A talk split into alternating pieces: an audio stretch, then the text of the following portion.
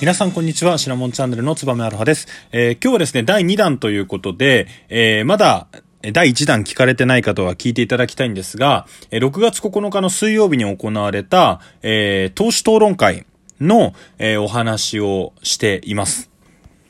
まあ、この党首討論というのはですね、非常に面白くて、え第1回目でもご紹介をしましたけれども、何が普段の国会と違うかというと、基本的に政府側のトップ、まあ、今菅首相ですけれども、政府側のトップは、え質問を受けるという通常の国会では立場なので、え質問されたことに対して問題なく答える義務があります。なので、えーそれ以外のことに対してですね、反論したりとか、逆に質問を仕返すっていうことはしてはいけないんですね。ただこの党首討論の、えー党首討論会については、お互い対等の立場で討論をする場所なので、相手に対する質問もできるし、自分に対する、まあ、質問を受けることもできるというので、えー非常にですね、まあ、与野党が火花を散らしながら戦うっていう、まあ、ザ国会というか、政治っていう場所になっています。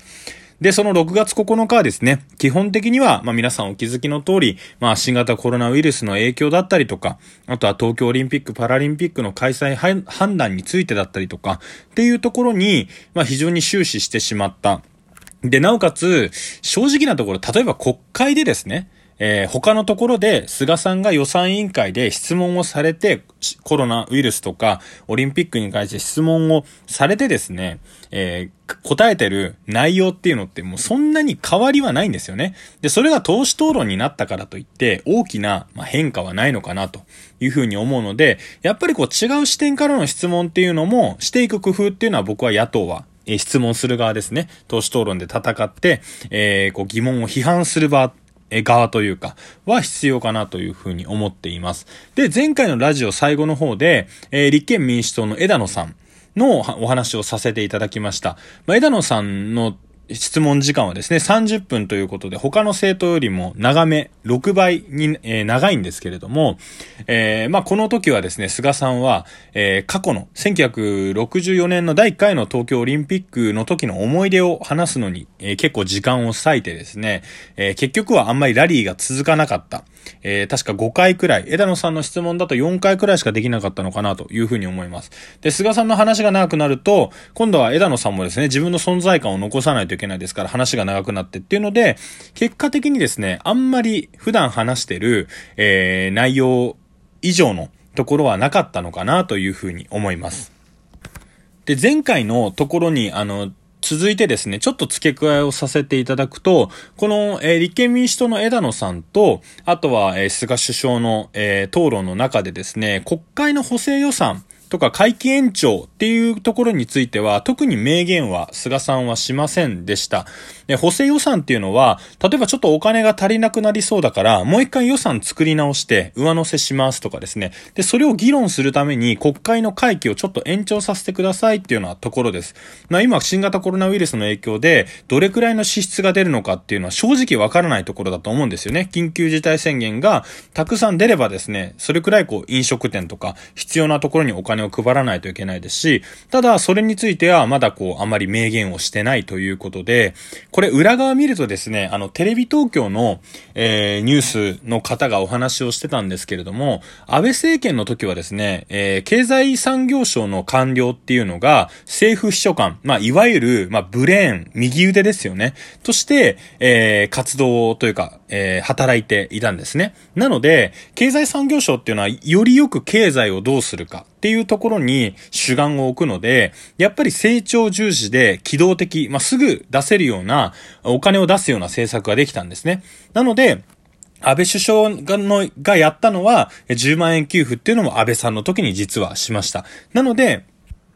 どちらかというと、まあ、経済を重視するような政策だったと。で、今の菅さんっていう、そのポジション、誰がついてるのかというと、財務省の出身者の方々が非常に多いんですね。で、これどっちが、まあ、間違ってるとかいいとかっていうのはないんですけど、日本は伝統的に、この政府秘書官っていう、まあ、首相の右腕えー、政策を決めるような右腕の人たちは、えー、財務省出身の人たちが多かったんですね。財務省にいる人とか、財務省出身の人とか。で、あの、お財布の紐を握ってる人たちっていうのは、なるべく、えー、お財布から出ていくお金を減らしたくないですし、もしお財布に入ってくるお金があれば、増やしたいっていうまあ思考になるのはもちろんかと思うんですね。なので、今ある分の予算をまた増やしてですね、たくさん出費をしなきゃいけない。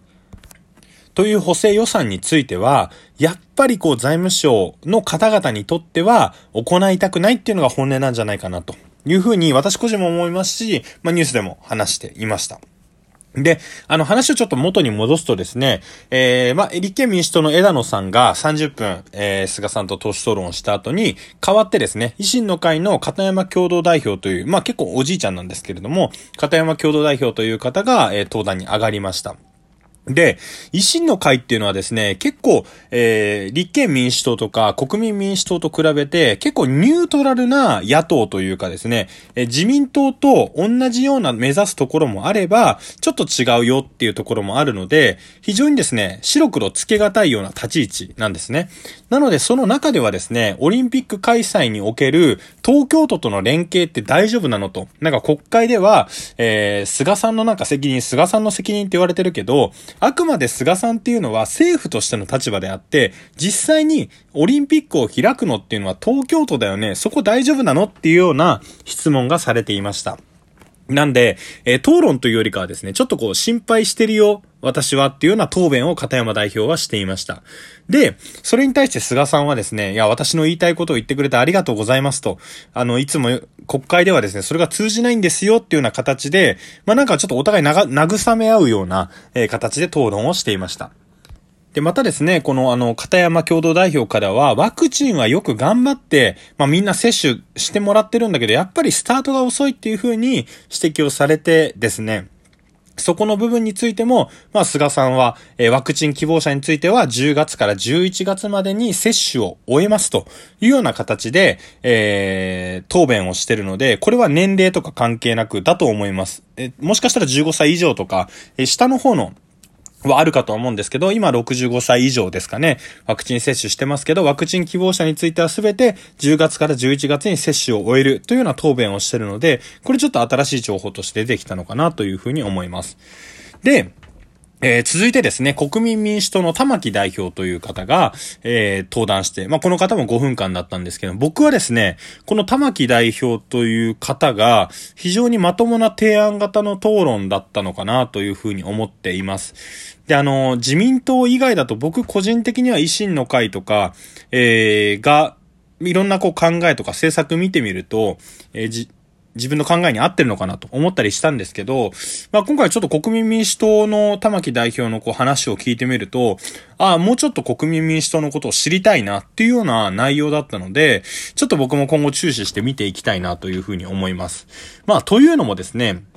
えー、今、えー、実は日本には、日本にはというかですね、政府には、えー、30兆円の使い道が決まってないお金っていうのがあるんですね。で、まあこれが、えー、補正予算の、まあ、繰越しのお金になってるんですけど、基本的には、前も、確か、えー、東京都の、えー、財政の話でお話したように、えー、単年度決算、政府は単年度決算なので、その年に割り当てられた予算っていうのは使い切らないといけないんですね。で、ただ、えー、まあ一例をとってみると、例えば去年 GoTo